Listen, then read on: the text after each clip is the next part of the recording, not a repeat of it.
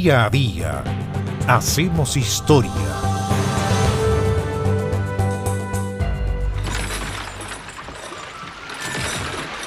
El 29 de noviembre del año 1781 se inició la masacre de Song. Esto fue un asesinato en masa de esclavos africanos en un barco inglés de propiedad de William Gregson, un comerciante de la ciudad de Liverpool.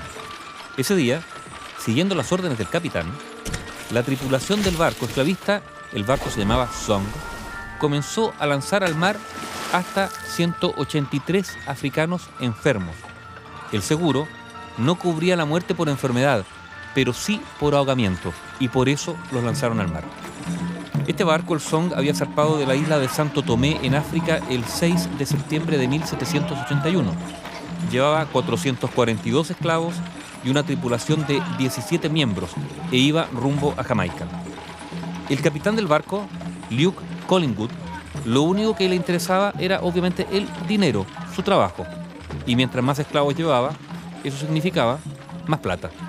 Así que cargó mucho más esclavos de lo normal para un barco de ese tamaño. El viaje estaba durando más de lo que se preveía, unos dos meses. El hacinamiento, la desnutrición y también las enfermedades comenzaron a hacer mella entre los esclavos y también la tripulación. 60 esclavos y 7 miembros de la tripulación murieron. El 28 de noviembre, el capitán se dio cuenta de que había cometido un error de navegación y que, variando el rumbo, todavía iba a demorar casi un mes en llegar a su destino. Collingwood comenzó entonces a hacer cuentas. Si los esclavos seguían muriendo o enfermaban, iba a perder unas 30 libras por cabeza, por lo que reunió a la tripulación y les explicó la situación. Esta era la siguiente. El seguro que habían suscrito los armadores del barco aseguraba la pérdida, captura o muerte en caso de naufragio, abordaje o revuelta, por ejemplo, de los esclavos, pero se exceptuaban los casos de muerte natural por enfermedad e incluso por suicidio. En esos casos no había seguro. Collingwood entonces propuso tirar por la borda a los esclavos enfermos. De esta forma, y usando el seguro llamado General Average, o sea, avería gruesa, por el que el capitán podía desechar parte de la carga con el fin de salvar el resto, iba a eliminar o pretendía eliminar a los esclavos enfermos. La justificación para usar el General Average era que no tenían suficiente agua para cubrir las necesidades de la carga y la tripulación. Durante varios días, a partir de ese 29 de noviembre de 1781, se fueron tirando esclavos por la borda. Al principio, mujeres y niños, y más tarde, los hombres. En total, 133. El 22 de diciembre, el Song llegó a Jamaica con solo 208 esclavos de esos 442 que habían iniciado el viaje. Después de venderlos, William Gregson reclamó a la aseguradora 4.000 libras por los esclavos perdidos. La aseguradora se negó a pagar por considerarlo un mal manejo de la carga y el caso llegó a los tribunales. Y llegó no por el asesinato de esas 133 personas, sino por si la aseguradora debía indemnizar o no al armador. El año 1783 comenzó el juicio en Londres sin el diario de a bordo, que misteriosamente se perdió, y solo con las declaraciones de la tripulación. En ese primer juicio el jurado dio la razón a los propietarios del Song.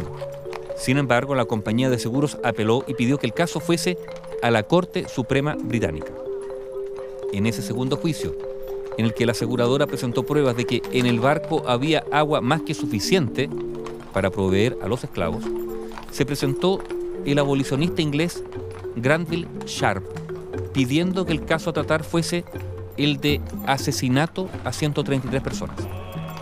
De esta forma, la Corte Suprema, ante las nuevas pruebas, acusó a la tripulación de negligencia por tirar a los esclavos teniendo agua suficiente, o sea, por mal manejo de la carga, y anuló la sentencia anterior, dando razón ahora a la aseguradora, pero desestimando tratar el caso como asesinato, y de hecho la Corte puso como ejemplo que sería lo mismo que si la carga hubiese sido de caballos.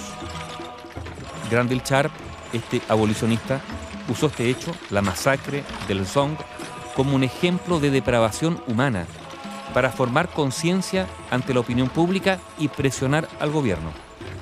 Finalmente, en el año 1807, Gran Bretaña abolió el comercio de esclavos, pero la trata de esclavos no terminó y la multa de 100 libras que la Royal Navy imponía por cada esclavo encontrado a bordo de un barco siguió justificando en más de una ocasión tirar los esclavos por la borda. El caso de la masacre del Song, que se inició en ese barco el 29 de noviembre de 1781. Bio Bio, la radio con memoria.